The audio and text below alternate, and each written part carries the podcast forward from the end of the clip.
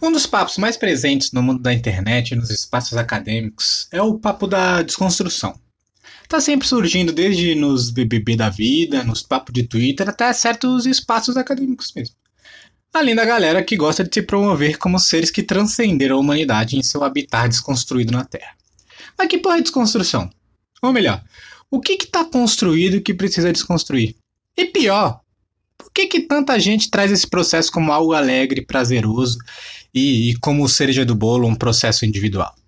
Então, para a gente poder nadar nesses rios, muitas vezes apropriados pelo senso comum, a gente tem que partir do começo. Primeiro, o que está construído que precisaria de desconstrução? Já se perguntou por que, que as pessoas agem da forma que elas agem? Adianto que toda qualquer relação de um ser vivo com seu ambiente é comportamento. No caso, essa é a exata definição de comportamento, a relação do sujeito com seu ambiente. Logo, tudo que você faz é um comportamento e é passível de análise. Eu sou Matheus, psicólogo, behaviorista radical e hoje abolicionista penal.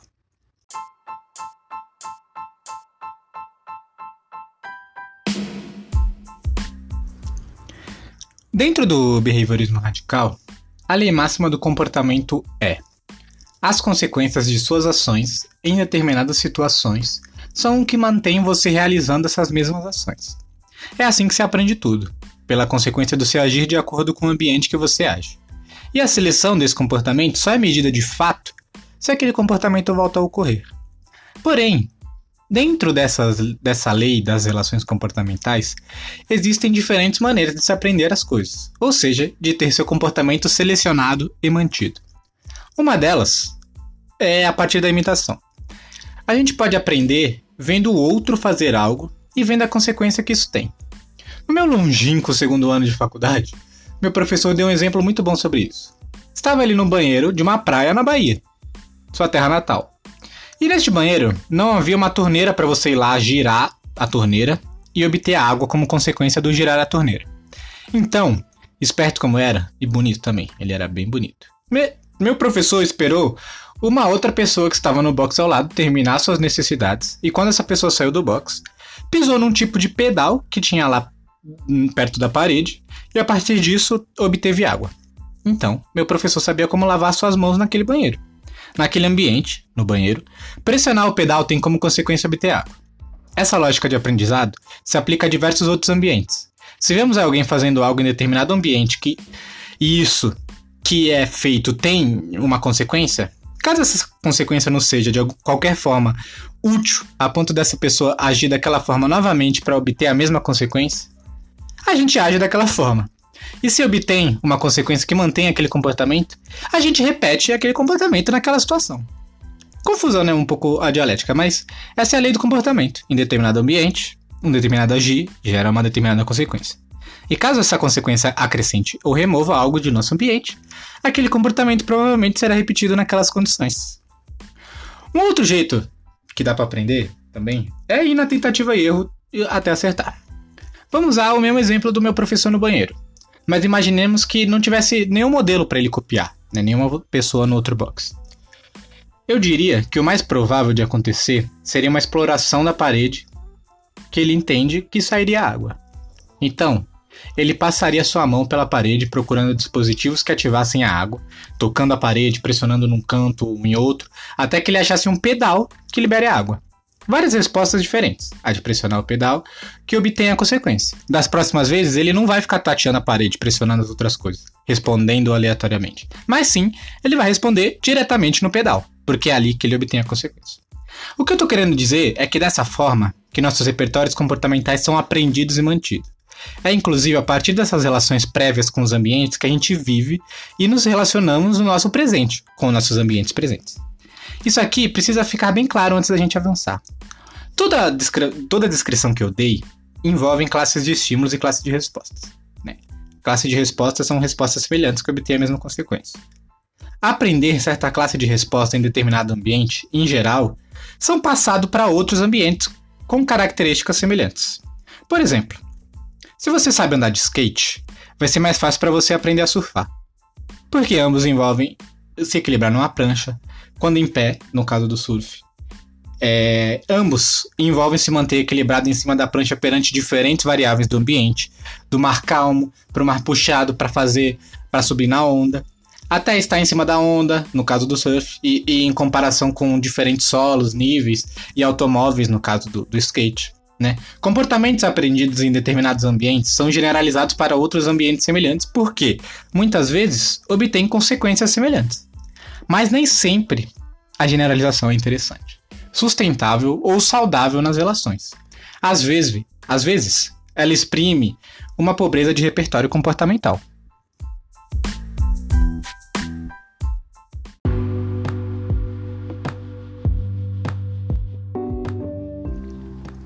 Dado esse argumento, eu queria contextualizar essa ideia de desconstrução a partir do assunto que eu entendo que é um dos mais atravessados por essa ideia, que é a questão da masculinidade tóxica. Note que, antes da gente meter a lupa nas relações sociais, é importante ressaltar que toda a construção do comportamento dito ideologicamente como masculino cumpre funções sociais muito claras. Desde muito cedo, o ambiente social do homem, especialmente do homem pobre, é fortemente moldado por aquele que moldado para que ele cumpra determinados papéis sociais, a partir de acessibilizar certos aprendizados e impossibilitar outros.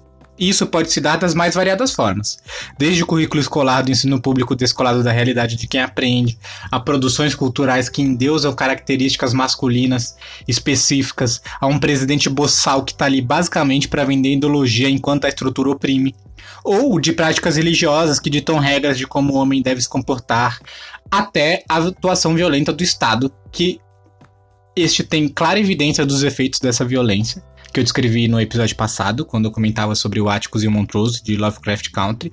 Mas aqui eu quero dar um pouco mais de atenção ao ambiente microsocial das pessoas. Né? Especificamente do ambiente que se constrói os comportamentos ditos como masculino.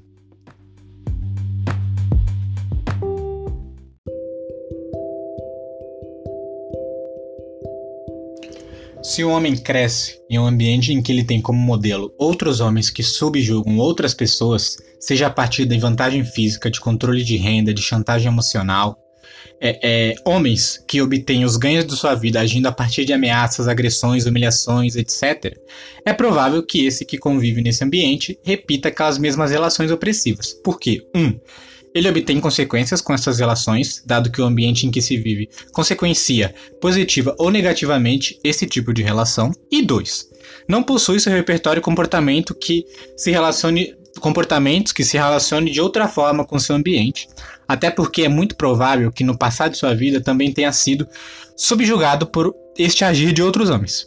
Este homem é construído desde criança para se comportar dessa forma e para evitar que outros se comportem desta forma com ele. É provável que em sua casa, no seu ambiente escolar, até em suas relações mais próximas, certos tipos de comportamentos serão punidos e outros serão reforçados. Ofender, agredir, etc. E todo mundo que está ouvindo sabe que poucos ambientes são tão hostis quanto, por exemplo, o ambiente escolar. Não preciso revisar isso, né? É, enquanto que, que esses comportamentos em geral são historicamente reforçados né, na cultura masculina. Enquanto que comportamentos que envolvem demonstração de afeto, seja qual afeto for, tendem a ser punidos e algum desses até severamente. É claro que é possível que exista a presença dessas duas relações no crescimento do indivíduo, onde uma demonstração de afeto é reforçada em determinado ambiente e esta de, mesma demonstração de afeto é punida em outro ambiente. Em geral, na verdade, essa é a distinção que a gente faz para definir quem são nossos amigos. Na presença dessas pessoas, eu chorar, amar ou qualquer resposta semelhante não será consequenciada com uma punição, muito pelo contrário. Pelo menos, né? É assim que eu espero que você faça seus amigos. O ponto é que a construção não é nem um pouco individual. Ela depende de um ambiente que possibilite essa prática acontecer e que consequencie essa prática que de alguma forma será mantida com ganhos positivos ou remoções de aversivos na vida de quem pratica. Então, se a construção dos comportamentos se dá de forma menos individual possível, o papo da desconstrução certamente vai nesse mesmo caminho.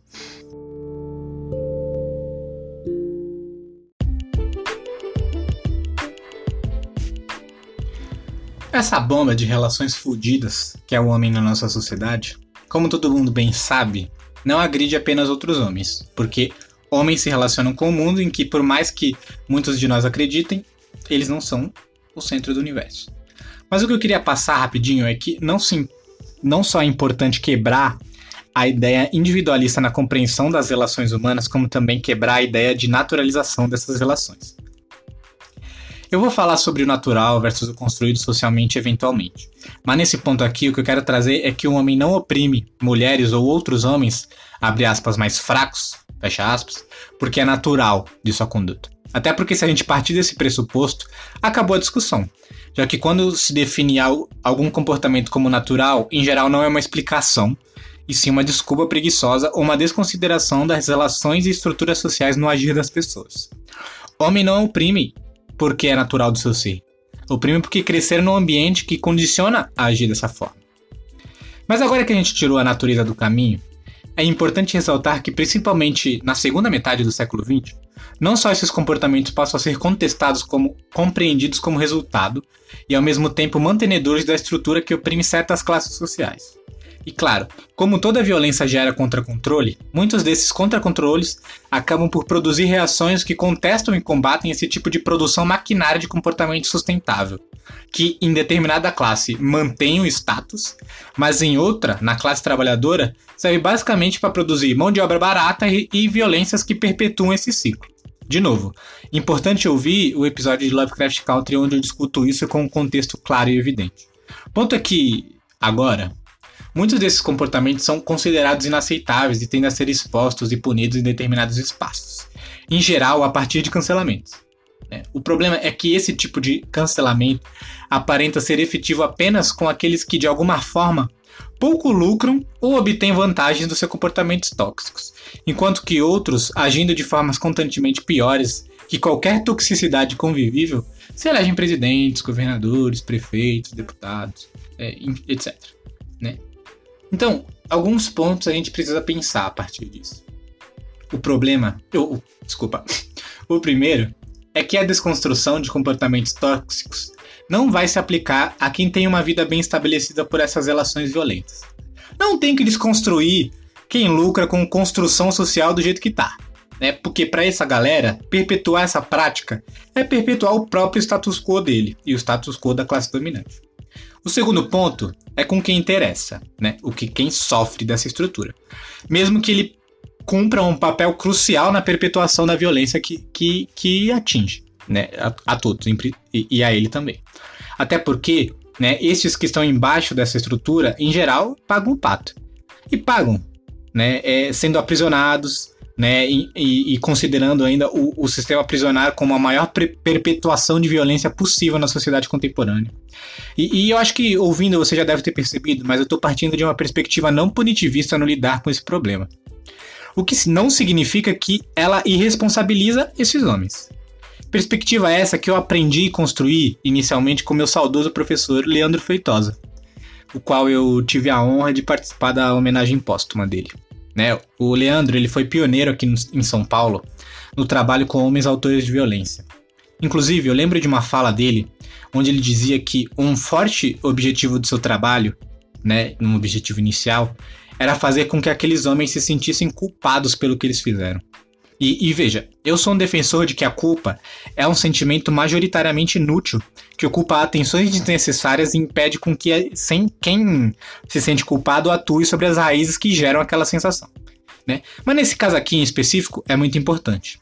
É importante porque, em geral, só vai se sentir culpado por algo que você fez se a sua atitude atingiu alguém que você considere como igual a você ou minimamente merecedor dos mesmos direitos que você. E aí sim, para isso, exige uma desconstrução de ideologias e práticas prévias daqueles homens. Né? Exige uma tomada de consciência desses autores da violência do porquê ele encontra na violência a única maneira, ou a melhor maneira para ele, de lidar com o outro.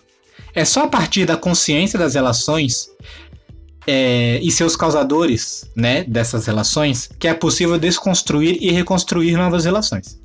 E não, isso não tem nada de lindo, fofo ou transcendente, como muita gente prega na, na, nessa positividade tóxica na internet. Né? Porque essa consciência, antes de construir, em casos como estes, precisa trabalhar para destruir velhos repertórios. Essa desconstrução de verdade perpassa, infelizmente, por sofrimento. Sofrimento de se ver perpetuando atitudes que, por, por maior parte da vida, é, é, ao se deparar né, conscientemente com aquilo, se percebe que são hábitos destrutivos e que sua vida, muitas vezes, foi perdida em partes por causa disso.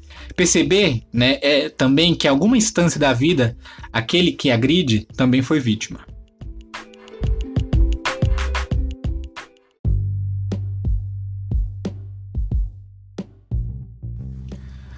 Por fim, eu queria ressaltar a importância da construção de um ambiente passível dessa desconstrução.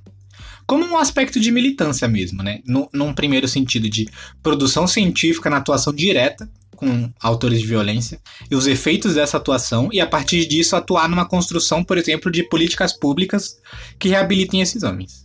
Mas também eu falo num sentido de que, expandindo o assunto, né, da toxicidade comportamental, vamos chamar isso aqui, né? Todos nós somos reprodutores de relações tóxicas e insustentáveis na nossa vida. E se hoje a gente consegue abrir mão de algumas dessas, foi porque alguém, seja no, no, no convívio, seja no setting terapêutico, que poucos têm acesso, diga-se de passagem, é, é, alguém não puniu você a expor essa toxicidade, essa dificuldade sua.